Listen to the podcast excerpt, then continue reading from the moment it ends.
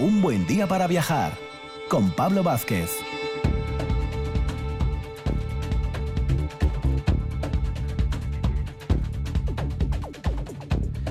Muy buenos días y bienvenidos esta mañana especial, día 8 de septiembre, Día de Asturias. Felicidades a todos los asturianos. A un buen día para viajar. Y nunca mejor dicho, porque hoy vamos a viajar a lo largo y ancho, específicamente del territorio asturiano. Nos vamos a acercar en un primer momento al concello de Vimenes, que todavía no tocamos en nuestro, en nuestro programa, es que hay muchos concellos y muchas cosas a tratar. Nos vamos a acercar a Vimenes en breve. Luego vamos a ir a los picos de Europa, en una de esas rutas con nuestros amigos de MSS Mountain, con Sergio Álvarez, que nos comentará una ruta muy evocadora por el macizo de Ándara. Y por último, en nuestra sección del Camino Primitivo a Santiago, con Laureano García, haremos un tramo más de ese camino tan emblemático en la historia de, de, Asturias. Así que sin más, comenzamos este martes 8 de septiembre, Día de Asturias. Vamos allá. 24 horas al día. RPA, la radio a todas horas. En Sales, Colunga, Sidra Crespo y su mejor propuesta, Sidra el Sueve. Visitas guiadas a nuestro Yagar, bodega tradicional donde podrás degustar nuestras últimas propuestas. Espichas con el sabor y el ambiente de un auténtico Yagar.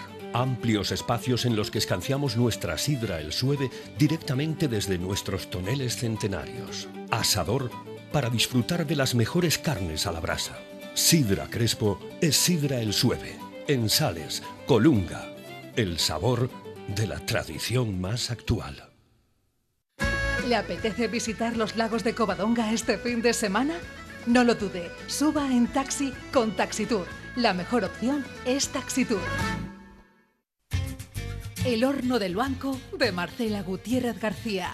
En la calle Gijón número 14. Les marañueles de toda la vida. Todo, todo artesano, casero y riquísimo. Un horno como los que ya no quedan. El Horno del Luanco, calle Gijón 14, Luanco, las mejores luanquinas del país. Un buen día para viajar con Pablo Vázquez en RPA. ¿Patrocinan esta sección? El 15, en Avenida de Roces 1111. El 15, tu momento del día para disfrutar con toda confianza. Turn up the radio and turn off the lights.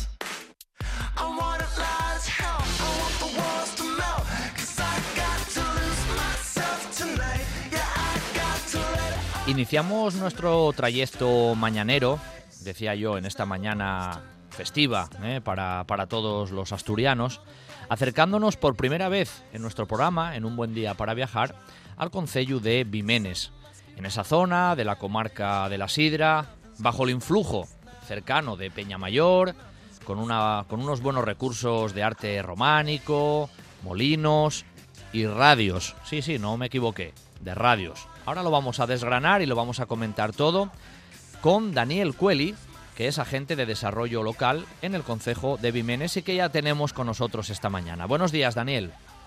Hola, buenos días.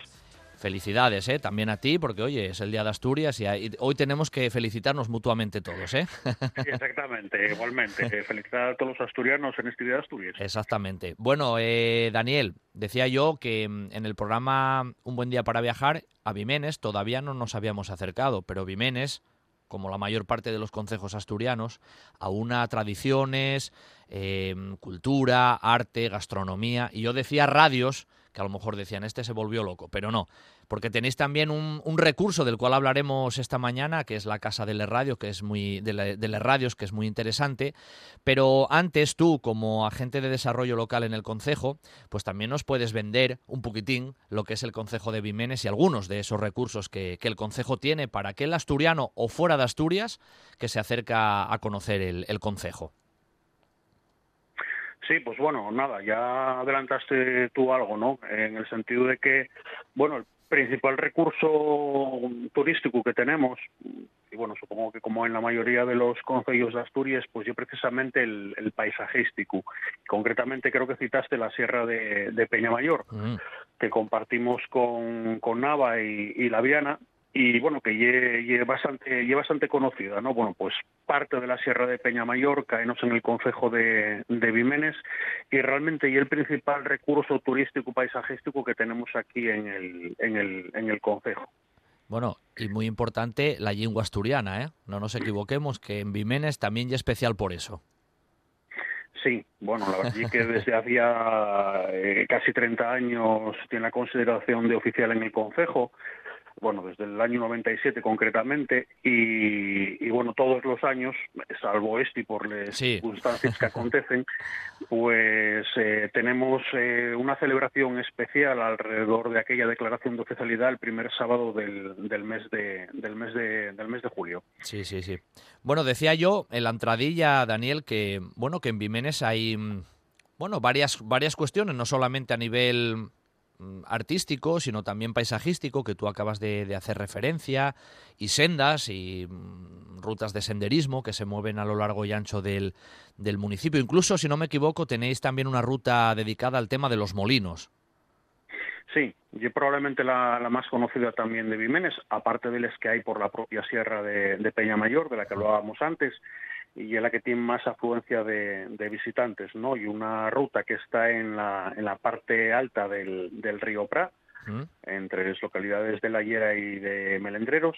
Sí. Y bueno, a lo largo de la ruta podemos encontrar eh, seis molinos, algunos están restaurados, otros no. Eh, la ruta discurre por, por el medio de un bosque y una ruta bastante fácil de hacer y no, y no muy larga. Sí. Y bueno, aparte de, de, de- de poder ver los molinos, pues tiene un atractivo también paisajístico interesante porque discurre todavía por, por un bosque. Y bueno, y quizás la ruta más conocida de, de Vimenes y la que más afluencia de visitantes tiene, al margen de Peñamayor, evidentemente. ¿Dónde, ¿Dónde dijiste que se iniciaba el recorrido de la senda esta de los, de los molinos, eh, Daniel? En un pueblín que se llama La Hiera. La higuera. Vale, y luego en distancia me habías dicho que no era muy larga, ¿no? Que era bastante afalladiza, No, que era bastante unos sencilla, tres ¿no? kilómetros y medio, más o menos, Más o menos. eh, entre ida, ida y vuelta, andará por los cinco o así. Sí, sí, sí, sí. Eh, suele tener bastante afluencia de gente porque ya es muy fácil de hacer tanto Claro. para personas mayores como para críos. Claro, eso no, si, si ya traen en ese sentido, pues al final van muchas familias que, bueno, también es lo que interesa, ¿no? Que se acerquen familias de Asturias o fuera de Asturias a conoceros el Molín de Emilio, de Fermina y el Molín de Honorio, porque hay varios en esa zona, como tú decías, que algunos en realidad están restaurados y otros se han ido acondicionando para, para mostrar cómo, cómo se trabajaba en, en esas zonas. Pero yo hice mención a algo que el, que el Concejo tiene, yo digo casi un poco especial, porque en Asturias no hay muchos ejemplos de esto. Diría que es prácticamente la excepción. Y es la, la Casa de les, de les Radios, que está Sí. en una población de Vimenes. Dinos también tú un poquitín por dónde va la cosa de esta exposición un poco particular. Bueno, pues sí, como tú dices, es bastante particular, ¿no? Que exista un, mucho de la radio en, en Vimenes, porque ni siquiera el día de hoy en algunas zonas del Concejo tenemos eh, buena cobertura para poder escuchar la, la radio. Y evidentemente aquí nunca funcionó, por ejemplo, una emisora de radio a nivel local, como puede haber funcionado en otros sitios, ¿no? Sí. El museo está en la localidad de Suárez y precisamente eh, es- eh, salió del, del afán coleccionista de dos, tres personas de, de Suárez desde hace muchos años que coleccionaban precisamente radios, ¿no? Y llegaron a juntar pues una colección más o menos importante y, y de ahí salió un poquitín la, la idea.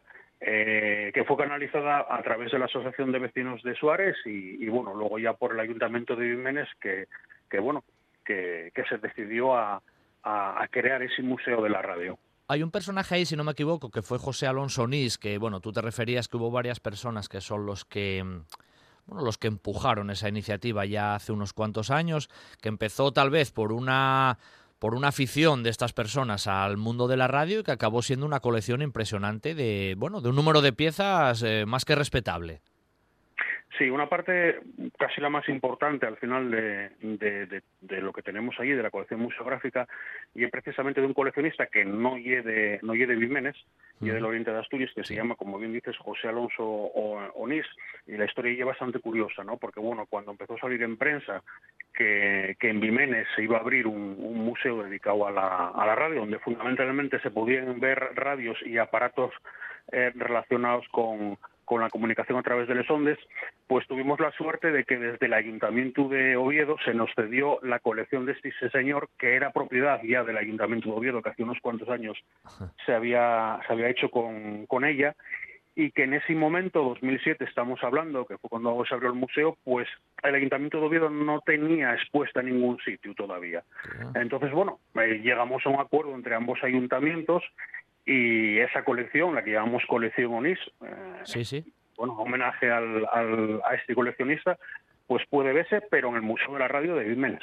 Es que hay un poquitín de todo, ¿verdad, Daniel? Gramófonos, eh, micrófonos, gramolas. Hay un compendio ahí de todo lo que tiene que ver con la radio tremendo.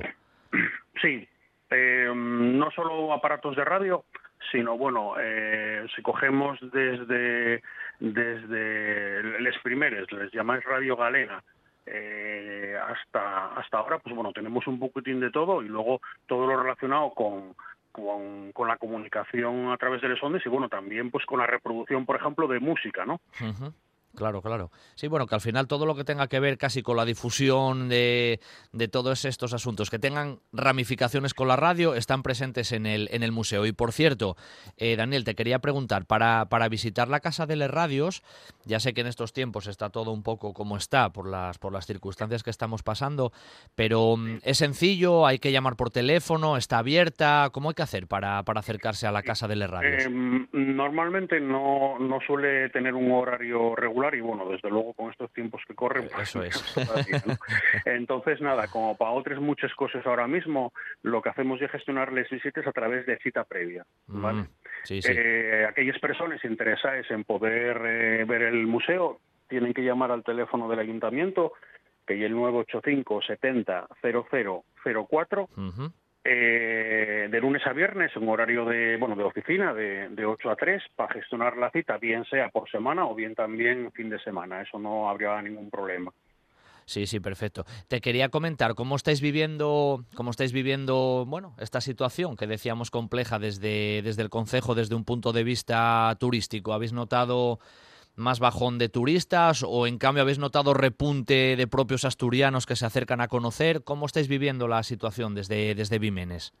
Pues nada, yo creo que como en casi toda Asturias, ¿no? Eh, a diferencia de estos últimos años, sí que está habiendo más afluencia de, de turistas, tanto asturianos como, como, como nacionales.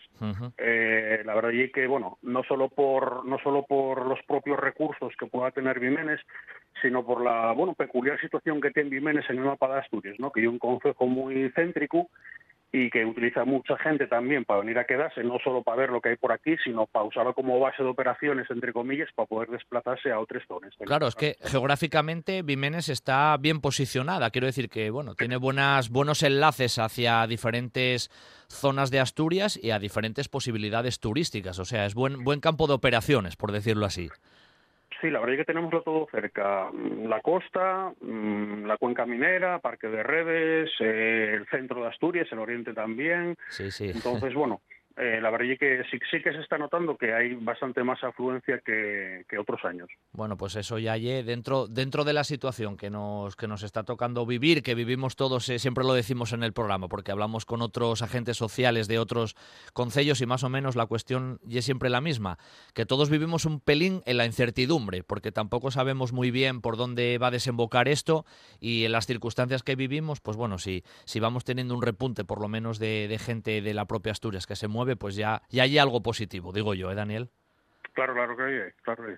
Bueno, pues nada, desde, desde Asturias y desde el programa Un buen día para viajar, invitamos a todos los asturianos que se acerquen a conocer el Concello de Vimenes, que está ahí, nada, a la puerta de casa, con recursos paisajísticos, etnográficos, con la Casa de las Radios y seguramente con una muy buena experiencia que van a tener en el Concejo también a nivel gastronómico. A ti te doy las gracias, Daniel, y que pases buen día de Asturias. Bueno, pues buen día para vosotros también y gracias por acordaros de Vimenes. Gracias, un abrazo. Adiós. Los caserinos en Villaviciosa. Los mejores productos naturales, arroz con leche de vaca y cabra, arroz con leche sin gluten y nuestro ya famoso yogur ecológico bio. Y muy pronto, un nuevo queso azul que te dejará... Mmm, qué rico. Reserva tu visita guiada a nuestra ganadería en loscaserinos.com. Los Caserinos. Que te guste. Ye natural. ¿Le apetece visitar los lagos de Covadonga este fin de semana? No lo dude, suba en taxi con Taxitour. La mejor opción es Taxitour. Sidrería Parrilla La Carballera de Granda. La calidad, la atención y el servicio de siempre con la seguridad que solo un equipo de profesionales como el de La Carballera puede darte. Cocina para todos los paladares. Amplios salones. Terraza con atención personalizada. No es un mito. Es La Carballera de Granda. La calidad de siempre con la seguridad de hoy. Para sentirte tan seguro como en casa. Sidrería Parrilla La Carballera de Granda. En la finca Villa María, en Cangas de Onís, Villa María Restaurante, una casa de indianos preparada para el disfrute de todos. Todos los días, terraza, carta y picoteo, cócteles, salones especializados y adaptados para todo tipo de eventos. Y para disfrutar con los cinco sentidos, nuestra terraza jardinada a orillas del Güeña. Hay muchos restaurantes, pero pocos son inolvidables. Villa María Restaurante, en Cangas de Onís, un lujo al alcance de todos. ¿Patrocinan esta sección? Sidra Cortina. Visita nuestro Yagar. Visitas guiadas con degustación y nuestro restaurante Amandi, al ladito del Yagar. Sidra Cortina. Compromiso con nuestra tierra.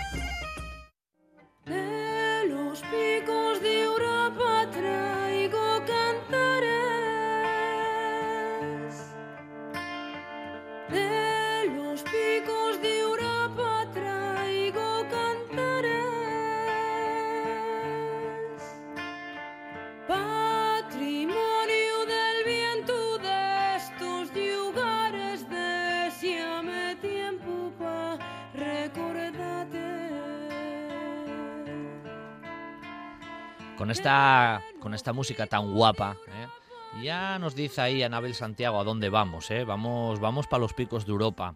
Que hace unas semanas que no vamos por allí, pero que no nos olvidamos del Parque Nacional que tenemos en, en Asturias, y más en un día como hoy, Día de Asturias, nunca mejor dicho, 8 de septiembre, siempre recordándolo, para irnos a los picos de Europa, uno de los macizos, específicamente ya lo anticipo yo, el macizo de, de Ándara. Tenemos a unos grandes amigos ya del programa que han colaborado con nosotros aquí, MSS Mountain, guías de montaña, y una de esas cabezas visibles es Sergio Álvarez, que ya nos hizo una ruta preciosa, nocturna, de dormir bajo las estrellas en, en los picos de Europa.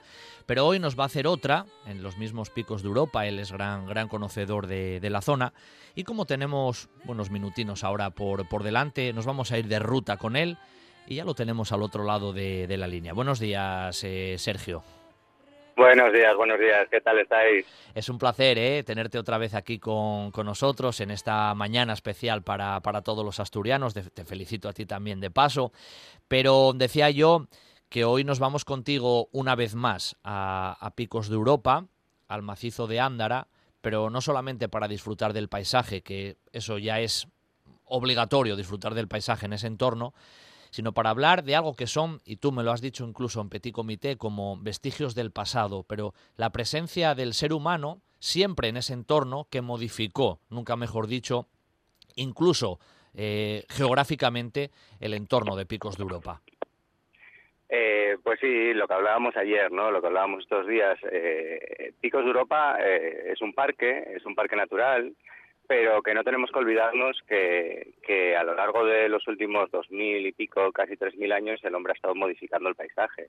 Con lo cual tenemos un parque que está formado geológicamente a lo largo de miles de años, pero que también está modificado por, por la mano de, del ser humano a lo largo de los últimos miles de años, ¿no? Y bueno, esta ruta por el parque, por la zona del macizo de Andara, pues tiene mucho que ver con esta modificación del paisaje. Bueno, podría ser vista de una manera negativa en cuanto a que, por ejemplo, la minería, bueno, pues eh, destruye de alguna manera el paisaje, pero también puede ser visto de alguna manera positiva en cuanto a que ahora es lo que tenemos y, y que el ser humano y su modificación sí que forma parte, ¿no? De, de todo. Evidentemente. Sergio, para que los oyentes que nos están escuchando esta mañana festiva en Asturias sepan de lo que hablamos, ese macizo es uno de los, bueno, de los tres en los que se divide, vamos a decir, geológicamente el Parque Nacional.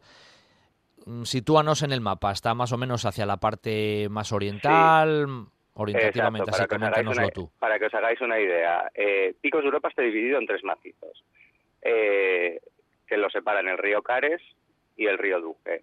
Digamos que el macizo de los lagos de Covadonga, para que se sitúe la gente, que es más fácil, sería el macizo occidental, el macizo donde está el Naranjo de Bulnes sería el macizo central, y el macizo al que nos iremos hoy, eh, donde están las minas, donde están las minas de las que hablaremos, eh, está en el macizo oriental, con lo cual estaríamos, eh, digamos que en Cantabria, ¿no? En este macizo. Eso te iba a decir. Ahí tocamos Asturias y Cantabria, en realidad, ¿verdad? Sí, un, un cacho de Asturias, un trocito de Asturias y casi casi el resto en su totalidad, digamos que sería sería Cantabria. Muy bien. Bueno, al final ya sabéis cómo funciona el parque. Está dividido en tres comunidades. eh, es un mismo parque. Lo que pasa es que depende en qué zona, pues perteneces a una comunidad, perteneces sí. a una comunidad u otra. Claro, claro. Bueno, más o menos el, la ruta, que vosotros sois especialistas en, en picos, ¿dónde, dónde la iniciáis? Eh, ¿Cómo es el punto de, más bien de encuentro, ¿no? Con vuestros propios Sí. clientes y, bueno, radiofónicamente hoy con todos los oyentes de RPA. Por supuesto. Mira, nosotros siempre hacemos esta ruta, es una ruta que nos gusta mucho porque siempre nos pareció pues que estas historias son muy importantes y que y que la gente tiene que conocerlas. La empezamos en el pueblo de Sotres. En el pueblo de Sotres quedamos con la gente, hay mucho aparcamiento y así evitamos aparcar en la parte alta. Eh, dependiendo del número del, gru- del grupo que viniera, eh, lo que hacemos es esto, lo que hacemos es esto divi- dividirnos en los mínimos coches posibles para subir al Gitos Carandi. Ujú. Eh, Gitos Carandi es un aparcamiento que hay ya dentro del parque y que sería el punto de inicio real para empezar a caminar. La primera parte de la ruta empezaríamos a caminar, la primera parte de la ruta discurriría por una pista, que es la pista que llevaría al casetón de Andara, que digamos que es el refugio que hay ahora mismo en el, en el, en, en el macizo de Ándara, pero que en su día era una de los, uno de los edificios donde dormían los ingenieros de la minería, de las minas que había en la zona de Ándara y a día de hoy se le ha dado otro servicio y, y ha, ha pasado a ser, desde hace ya un montón de años, ha pasado a ser refugio, donde está el, el guía, el guía, el, el guarda que, que está en ese refugio, Quique, Sí. y bueno, es un, es un refugio pequeñito, pero que está está súper bien. O sea, que ese Bueno, refugio de mano, de mano, Sergio, perdona, eso lo utilizaban los, los ingenieros que tenían relación directa con la explotación minera que nos vas a comentar, ¿verdad?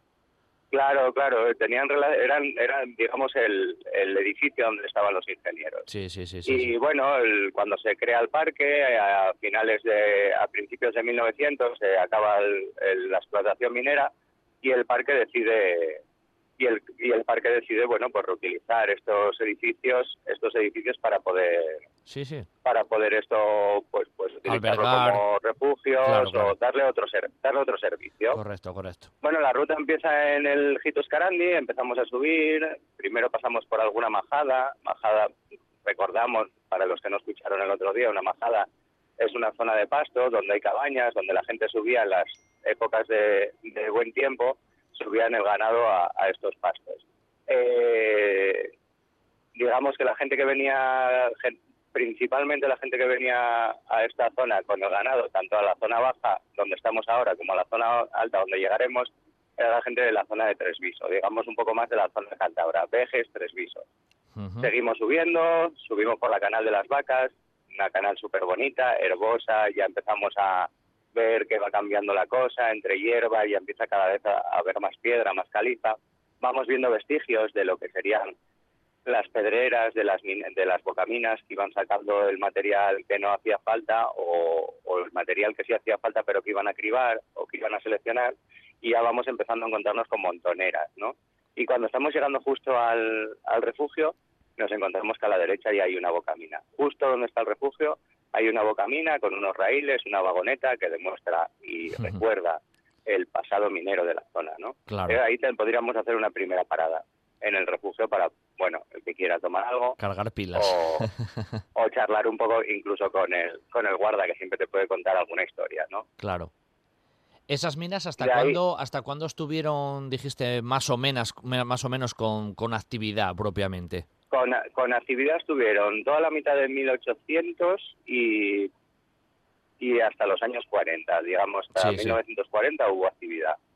A día de hoy, bueno, pues como es un parque, eh, lo que van siendo las lo que van siendo todo lo- el vestigio, digamos, de, de edificios que había, tanto de barracones como de polvorines, como de almacenes, de todo eso solo quedan ruinas Claro. y, y el único que se mantiene en pie, ya que se le dio otro uso, digamos que es el, el refugio. El resto, el resto, bueno, se ha venido abajo y las bocaminas siguen estando abiertas, pero bueno, hay que tener muchísimo, muchísimo, muchísimo cuidado con ellas porque, porque bueno, ya eso se ha abandonado y, y adentrarse en ellas no es lo más aconsejable. Por ejemplo, Sergio, en, en Buferrera, allí cerca de, mm, de los lagos, en el otro macizo, ahí para el Cornión y demás, se sacaba hierro, manganeso. En esas minas que tú estás Eh, hablando, ¿qué se extraía? ¿Se sabe más o menos qué minerales Sí, eran para un que te poco hagas una idea, la- las tres las tres minas que hay en, en Ándara son la mina de Mazarrasa, la mina de Evangelista y la Providencia. Bueno, al final cuando vamos a verlo realmente no ves una diferencia porque está lleno de bocaminas y no hay una gran diferencia. La diferencia era que simplemente tenían tres explotaciones distintas. Estaban colocadas más o menos a una distancia una de otra, pero al final eh, cuando vas a hacerle una visita parece que todo sea lo mismo. Claro. Y la explotación, el, el mineral era exactamente el mismo que había en la bufareda. Eh, digamos que esto es una explotación nueva, en cambio la bufareda, la bufareda que es en, en los lagos de Covadonga, eh, se empezó a explotar por los romanos. Se continuó en las mismas fechas, ya que tuvimos bastante minería a lo largo de todos los picos de Europa, tanto occidental como oriental, como central en menor medida, pero también tuvo una explotación importantísima en Áliva. Sí, Y digamos que el que más explotación ha tenido, hablando de minería, sería el de Átara. Bueno, y se ve perfectamente, ¿eh? claro. porque cuando salimos del casetón después de ese descanso, seguimos subiendo, ya subes por las pedreras de material que se sacaba de, que se sacaba de las minas y vas a dar justo, justo, justo a lo que sería la entrada de la boca del, del valle donde estaría el antiguo lago Sí. que había en Ándara, el lago de Ándara, Ah, que tiene también su historia, que os puedo contar. claro, claro, que nos, la, Eh, puede- nos la debes claro, y- contar. Claro, claro. Imaginaros, era un lago, era un lago, digamos que no era muy, un lago que no era muy profundo, era un lago que no era muy profundo y, y lo y lo que le pasa y, y bueno, se utilizaba sobre todo el agua para las minas. Bueno, era un lago muy chulo. E imaginaros que las condiciones de vida en la mina en aquellos tiempos, pues bueno, no serían las mejores del mundo, ¿no? No estamos hablando de la defensa que hay del trabajador a día de hoy, sino bueno, eh, se hacían las cosas de otra manera. Y cuenta la leyenda, no se sabe a ciencia cierta, que un día se vació el lago. Y tampoco se puede asegurar, yo no puedo asegurarlo, ¿eh? a lo mejor alguien sí podría hacerlo. Claro. Yo no puedo asegurarlo, pero se cree que fue de una manera deliberada eh, en protesta por las condiciones de trabajo que había en la mina. Se hizo una pequeña voladura y finalmente el, el lago se, se vació. Claro, Eh, hace unos años, hace un par de años, se planteaba la idea de, de sellar todos los agujeros que tenía, todas las cimas que tenía por las que se, iban, se habían ido el agua y volver a llenarlo, pero bueno, me imagino que es un montón de dinero y al final la cosa quedó en, en nada, ¿no? Pero bueno, no, está, no estaría mal y está bien que la gente sepa además que había un tercer, un- o sea, había un tercer lago, gran lago en los picos de Europa que, bueno, fortuitamente o intencionadamente desapareció. En el entorno del lago Sí, en el entorno del lago ya podemos ver un montón de bocaminas que estarían justo a nivel del lago o también estarían por encima. Digamos que estarían hacia la izquierda, si miramos el lago, hacia la izquierda del lago, por encima del lago, también estaría todo lleno de minas. Eh, hay que tener en cuenta que en, en- en el Picos de Europa lo que se hacía, en Picos de Europa lo que se hacía era esto, aprovechar, se picaban agujeros, pero a la vez aprovechaban la- las cimas naturales que tenía que tiene la caliza. claro. Eh, tiene muchas cimas, eh, se llega bastante bien a las vetas y después se aprovecha para seguir picando, eh, aprovechando que ya tienen mucho trabajo hecho.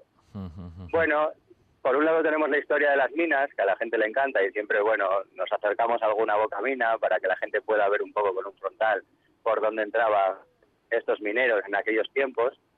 Pero también tienen la historia del pastoreo, ¿no? Y el pastoreo, pues en Picos de Europa ha sido el principal, el principal motor económico, digamos, desde hace un montón, un montón, un montón de años. Claro. Y, y pues aquí también tenemos vestigios de un pastoreo que, que se que aprendió que modificó el paisaje pero también aprendió a, a adaptarse a él no Pero sabes, Sergio, antes, pro- antes de que sigas con el tema de, de esa presencia humana desde el punto de vista más ganadero y, y demás, cuando tú estabas comentando ahora ese recorrido, bueno, por las, las bocaminas que uno se va encontrando, los restos de esa presencia minera de esos del siglo XIX o parte de los años del siglo XX, es como muy evocador em, imaginarse a esos mineros en esas zonas que no son de fácil acceso, imaginárselos nada. llegar ahí en esas épocas que si hoy es difícil llegar, pues nos imaginamos en el siglo XIX cómo serían las condiciones y la verdad que uno se, se pone casi en el papel de ellos y no es fácil, ¿eh? la verdad que no, no es fácil y resulta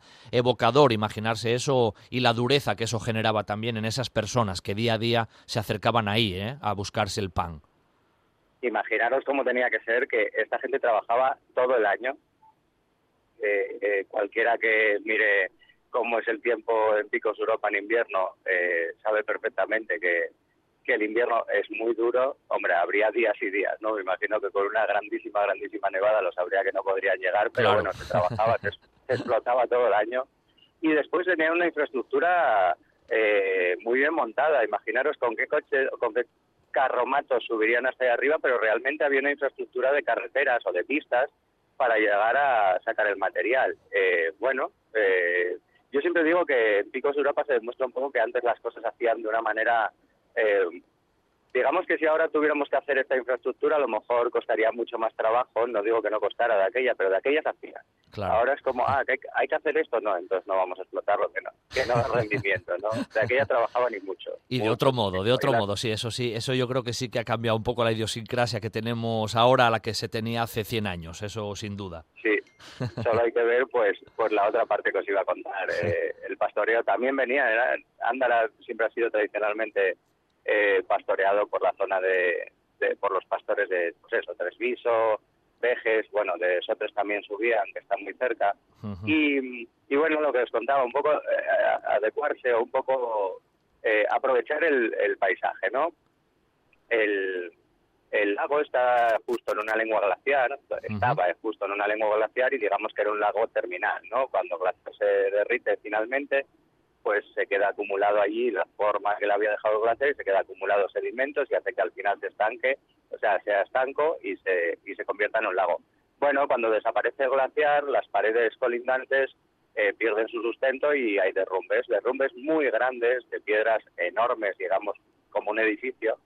Precisamente en uno de esos derrumbes podríamos encontrar, y es lo que les enseñamos siempre a la gente, eh, unas 40 cabañas que están eh, construidas bajo las piedras, construidas aprovechando los huecos que quedaban entre esos derrumbes de piedras enormes y que se utilizaron durante muchísimo tiempo para el pastoreo. Cabañas incluso algunas eh, que podían ser habitadas y otras que simplemente se, se convertían en bueno en corral para ganado y todavía puedes encontrarte algún camastro y todavía puedes encontrarte botas de algún pastor que quedaron por allí y, y, y cierras los ojos y siempre les hacemos a la gente cerrar los ojos e imaginarse un poco, ¿no? Cómo tenía que ser la vida en, en aquel lugar. Una vida muy dura, pero a la vez una vida muy rica, porque cuando llegaba la hora del verano, o sea, llegaba el verano llegaba el buen tiempo y había que subir el ganado a los pastos altos, precisamente allí encima tenían un lago maravilloso donde poder estar.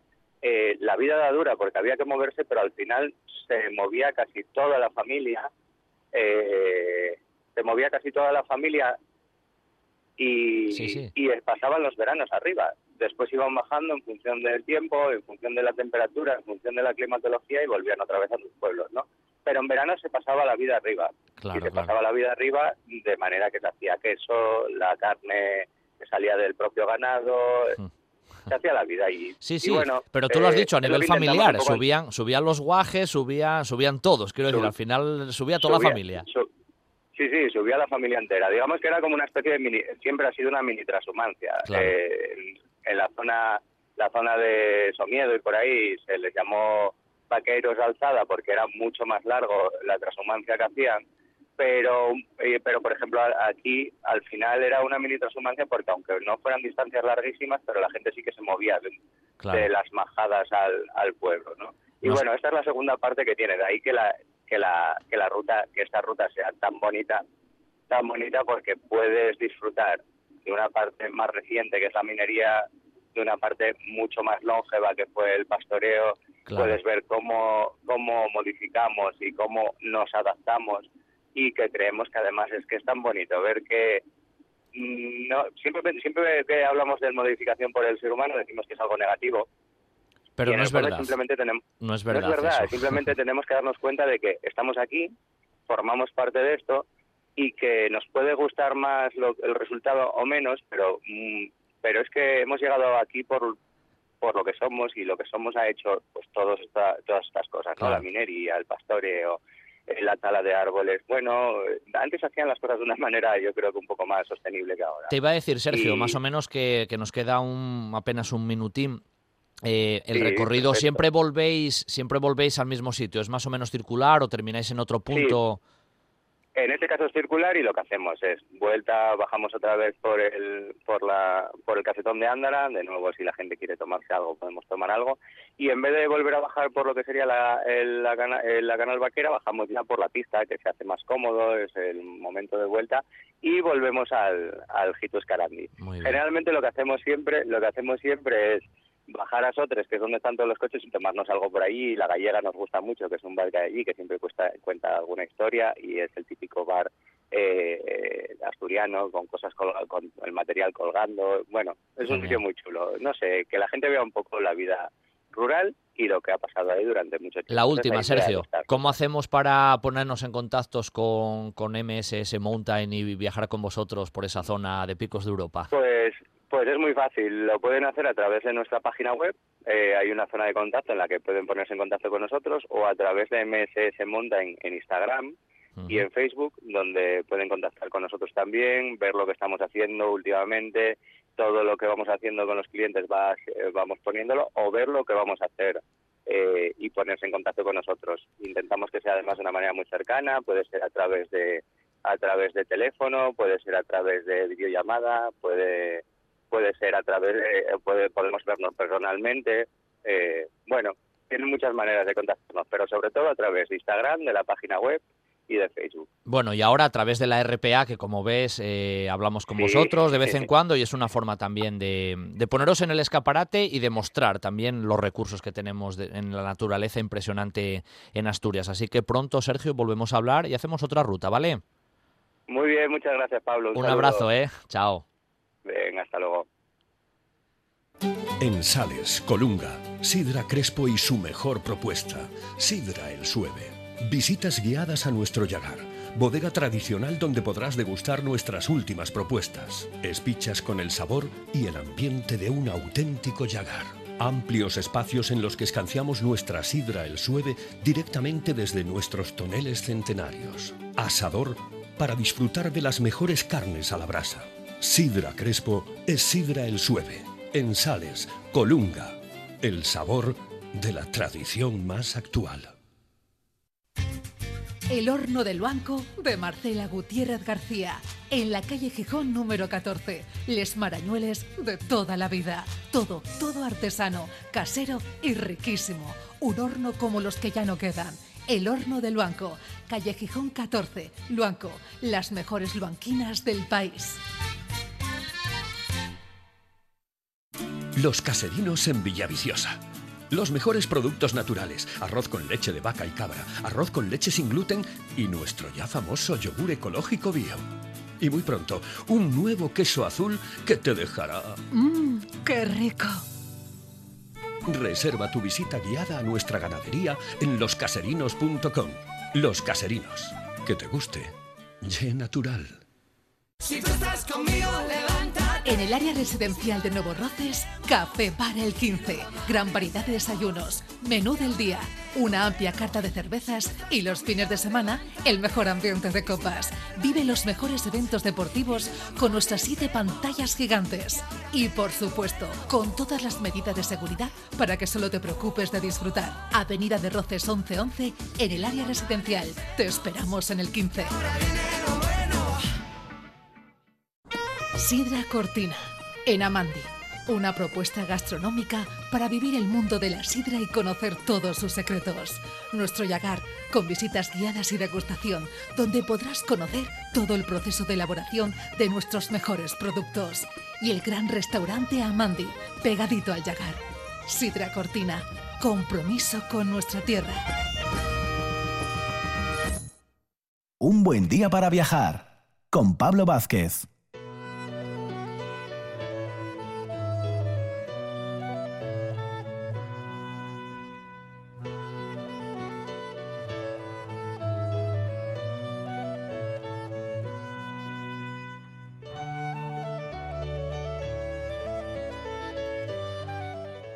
Los martes, y hoy con más énfasis, Día de Asturias, nos vamos de ruta pero diferente. Camino de Santiago Primitivo, uno de esos emblemáticos caminos históricos, artísticos que tenemos en Asturias y que todos los martes vamos tratando con nuestro amigo Laureano García, que está al frente como presidente de la agrupación de asociaciones de amigos del Camino de Santiago del Norte. Y además él es tinetense, ¿no? Con lo cual el Camino de Santiago primitivo como lo que lo lleva ya directamente en la sangre desde, desde niño. Buenos días, Laureano. Días, Pablo. Un placer, un, un día más y felicidades ¿eh? en este día de, de Asturias a ti también y a todos los tinetenses y a todos los asturianos. Efe- efectivamente, hoy es el, el Día de la Santina, el Día de Asturias, y creo que es un buen día para celebrar entre todos nosotros. Eso está claro. Y es un buen día para viajar. Y contigo, con más razón, porque vamos haciendo por tramos el camino de Santiago de un modo virtual, como nos gusta decir en el programa. Y el otro día terminábamos allí más o menos a la altura de- del puente de Peñaflor, ya en territorio de, de Grao. Pero hoy vamos a seguir nuestro, nuestro camino y tú, como siempre, eres nuestro, nuestro guía. ¿Por dónde vamos desde el puente de Peñaflor? ¿A dónde nos llevas más o menos, Laureano? Mira, eh, no- hoy, hoy vamos a andar poco y me explico. Eh, vamos a, a movernos eh, solamente desde Peñaflor hasta La Mata y si nos queda tiempo podremos llegar a la hermosísima villa de Grao. Sí. pero quiero mm, andar poco más que nada para poder contar una bellísima historia, una leyenda de estas que eh, como cuentas de un rosario nos vamos encontrando en el torno al Camino de Santiago y que tiene yo creo que un un, remarca- un, un remarco especial por Sí. cuanto tiene una relación intrínsecamente directa con el Camino de Santiago y con el tiempos muy antiguos. Por eso te Eh, tenemos a eh, ti, Laureano, aquí, ¿eh? para que nos cuentes esa- esas leyendas que en realidad, digamos, forjan en muchos sentidos el propio camino, porque ya no Sin solamente duda. es el paisaje, sino todas esas historias que están por detrás y que, bueno, van llenándose o llenándonos nuestra mochila, ¿no? En este viaje. Eh, yo me, estoy refiriendo, en este caso, me voy a referir a la historia de Ataulfo, eh, que era prelado en, en Compostela Sí. y que, bueno, se vio denunciado ante, ante el rey Ber- eh, Bermudo II, el Gotoso, que era quien entonces estaba al frente del reino de Asturias y Galicia, y se vio denunciado por, por tres eh, por tres esclavos de la iglesia gal- gallega que lo acusaron de un abominable pecado y sobre todo de tratos eh, impuros con los moros en perjuicio de la cristiandad. Eh, estamos hablando del siglo X, Sí. es decir, hace ya muchos años y, y casi casi al comienzo de lo que es el Camino de Santiago.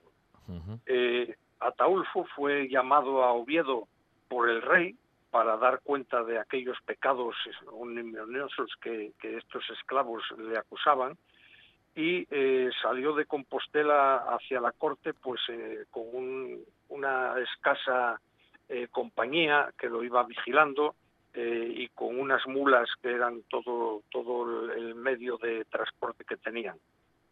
Hicieron el camino, mm, digamos, de alguna manera como ahora se hace de vez en cuando el camino de vuelta, es decir, el camino de Santiago a Oviedo por el propio itinerario jacobeo, es decir, por el camino real, por, por el camino que supuestamente Alfonso II había utilizado por primera vez, ¿no? Eh, llega a tierras de mm, eh, Prámaro, que era como Sí. se llamaba entonces eh, Grado, y desde las alturas de- del santuario del Fresno vislumbra a lo lejos la iglesia de Santa Eulalia de la Mata, que le sobrecogió y que le que le hizo que le hizo comentar a, a todos aquellos que le acompañaban que aquel sería su lugar de enterramiento, que le gustaría ser enterrado en, la mata. Ujú. Ataulfo eh, sigue hasta Oviedo, se presenta ante el rey Bermudo eh, y este le hace, le ordena eh, hacer una de aquellas pruebas mágicas que, que había en, en la Edad Media, ¿no? Tendría que enfrentarse a un toro picado y aguijonado Uh. al tiempo que el santo prelado entraba en el patio para enfrentarse a él. Dice eh, una, una vieja eh, escritura sobre este sobre esta leyenda que el animal con más blandor y mansedumbre que los propios hombres se frenó en seco delante del obispo humillando su robusta cerviz y poniendo sus astas en la mano como que le rendía sus armas Qué es curioso. decir, que, que le, le- en lugar de embestirlo, en lugar de atacarlo, lo que hizo fue rendirse ante él y, y demostrarle pleitesía, ¿no? El obispo, eh, bueno, pues eh, tocó a, a este bravo toro eh, de tal manera que las, las astas de- del mismo cayeron desprendiéndose de su cabeza y ca- cayendo al suelo. Mm. Eh, es, es un milagro para todos los que estaban presentes, incluso para el propio rey, eh, más aún para el propio Ataulfo, eh, que, bueno, él se sabía inocente de todas las acusaciones que le hacían, pero bueno, aquella demostración era, era impresionante, ¿no? Oye, Laureano, esta historia que nos comentaste ahora de, de Ataulfo y ese, ese toro que se hace manso, ¿no? Prácticamente sobre, delante del propio, del propio Ataulfo, ¿no está representado en algún capitel de alguna, de alguna iglesia? Me suena incluso de, haber- de haberlo visto representado una escena similar eh, de, de Ataulfo, eso, como amansando al toro, que lo agarra Sí. incluso así como por los cuernos y, y tal. Sí, sí, sí, efectivamente hay, hay varias hay varias representaciones eh, artísticas de, de este de este hecho.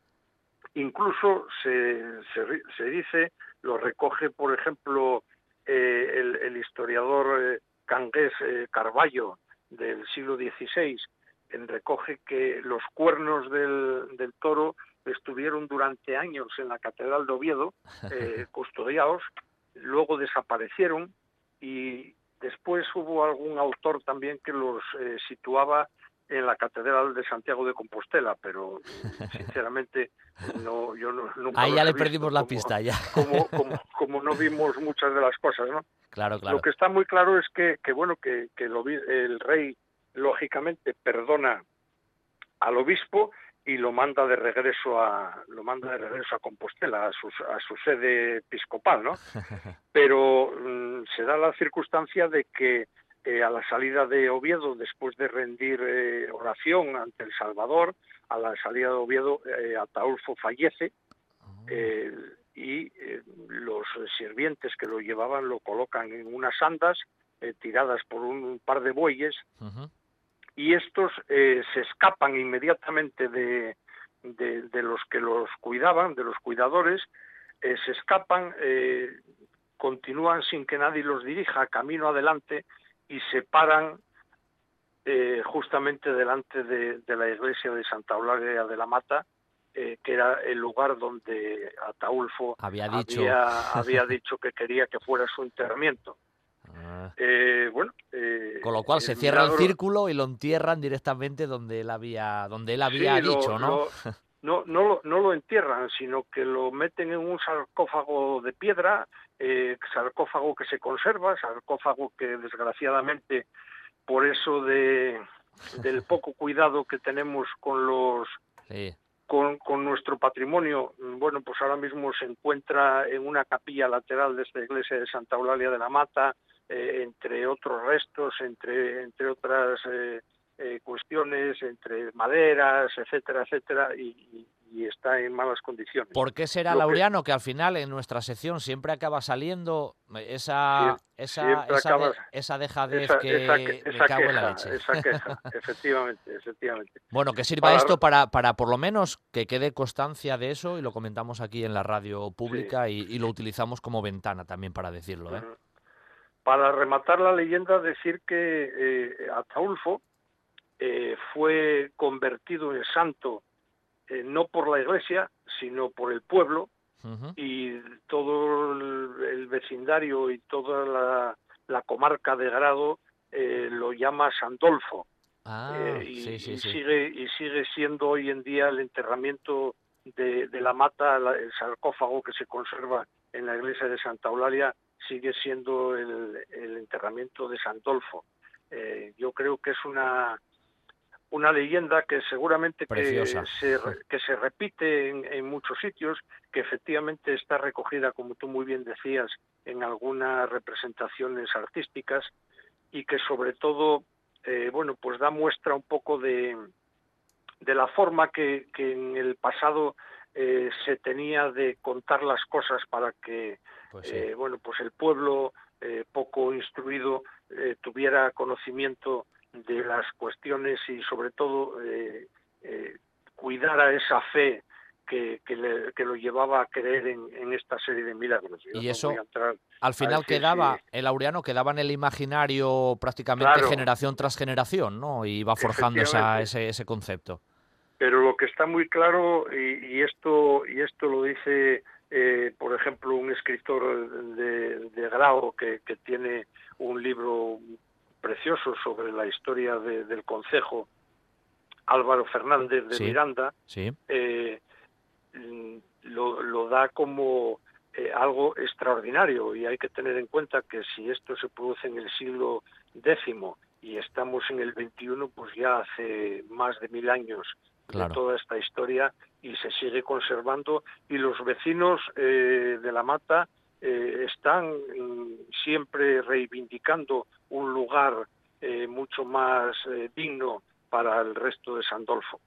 Estamos en el último minuto de nuestra sección de hoy, Laureano, y nos decías, ahí en realidad geográficamente estamos a las puertas de, de Grao, estamos prácticamente entrando en la población, ¿verdad?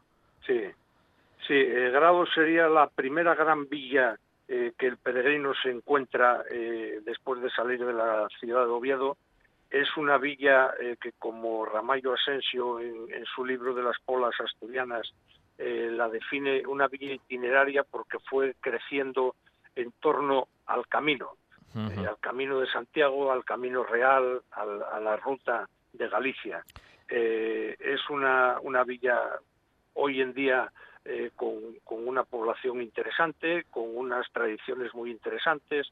Eh, llegó a contar eh, en plena Edad Media con dos hospitales de peregrinos en la propia villa que lo hacían lugar obligado de descanso y además en las eh, en las ordenanzas municipales había recogido ciertas normas para la atención a los peregrinos y para y para el descanso y acogida de todos aquellos que se dirigían a Santiago de Compostela. Pero Laureano, eso yo creo que lo vamos a dejar ya para la próxima edición. Nos centramos un poquitín más en la, en la villa de Grao. Estamos en el kilómetro 25 más o menos de la ruta, casi 26 desde que salimos de Oviedo. Templazo para el martes que viene y ya seguimos el camino desde Grao y nos metemos un poquitín más y callejeamos por la villa, ¿vale? Un abrazo. Laureano. Igualmente, Pablo, y feliz fiesta. Igualmente, gracias.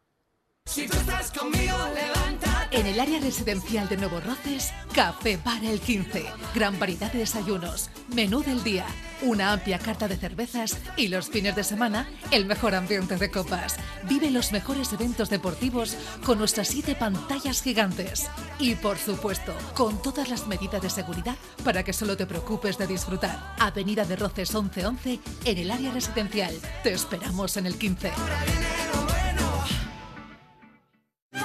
Sidrería Parrilla La Carballera de Granda. La calidad, la atención y el servicio de siempre con la seguridad que solo un equipo de profesionales como el de La Carballera puede darte.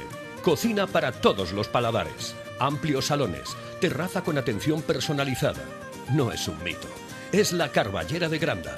La calidad de siempre con la seguridad de hoy. Para sentirte tan seguro como en casa. Sidrería Parrilla, la Carballera de Granda. En la finca Villa María, en Cangas de Onís, Villa María Restaurante, una casa de indianos preparada para el disfrute de todos. Todos los días, terraza, carta y picoteo, cócteles, salones especializados y adaptados para todo tipo de eventos. Y para disfrutar con los cinco sentidos, nuestra terraza jardinada a orillas del Güeña. Hay muchos restaurantes, pero pocos son inolvidables. Villa María Restaurante, en Cangas de Onís, un lujo al alcance de todos. Sidra Cortina, en Amandi. Una propuesta gastronómica para vivir el mundo de la sidra y conocer todos sus secretos. Nuestro Yagar, con visitas guiadas y degustación, donde podrás conocer todo el proceso de elaboración de nuestros mejores productos. Y el gran restaurante Amandi, pegadito al Yagar. Sidra Cortina, compromiso con nuestra tierra. Un buen día para viajar con Pablo Vázquez en RPA. Y nuestro tiempo hoy, día 8 de septiembre, día de Asturias, finaliza aquí. Disfruten del día, de este día festivo en la región, disfruten viajando, conozcan Asturias. Nosotros mañana regresamos aquí a RPA en un buen día para viajar. En los mandos técnicos, Quique Reigada, al micrófono Pablo Vázquez. Mañana nos oímos de nuevo. Hasta mañana.